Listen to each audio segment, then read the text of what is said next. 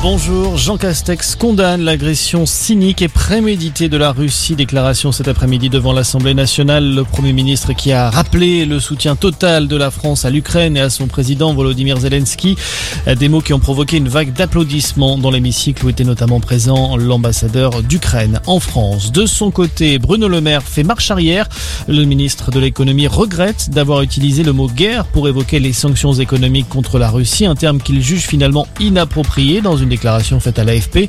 Euh, ces propos n'étaient pas passés inaperçus, notamment en Russie. Faites attention à votre discours, lui avait répondu Dimitri Medvedev. Le vice-président du Conseil de sécurité de Russie avait dans la foulée menacé à demi-mot la France d'un conflit armé.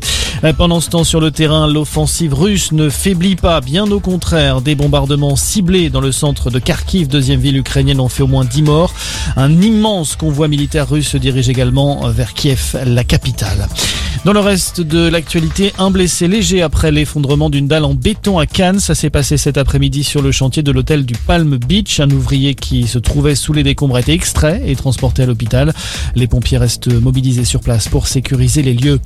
Voyager moins cher en prenant le train, ce sera bientôt possible sur les lignes Paris-Lyon et Paris-Nantes. La SNCF va mettre en place des trajets Wigo dès le 11 avril pour ces deux destinations.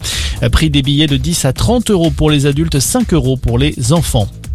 Nous sommes le 1er mars, quelques changements dans votre quotidien. Le versement des pensions alimentaires est notamment facilité depuis aujourd'hui grâce à un nouveau service proposé par la CAF. Autre bonne nouvelle, elle concerne cette fois le plafond des tickets resto. Il reste à 38 euros jusqu'à fin juin pour soutenir le secteur de la restauration. Enfin, il y a du foot ce soir. Première demi-finale de la Coupe de France. Nice reçoit le petit pousset de la compétition Versailles Club de National 2. Coup d'envoi à 21h.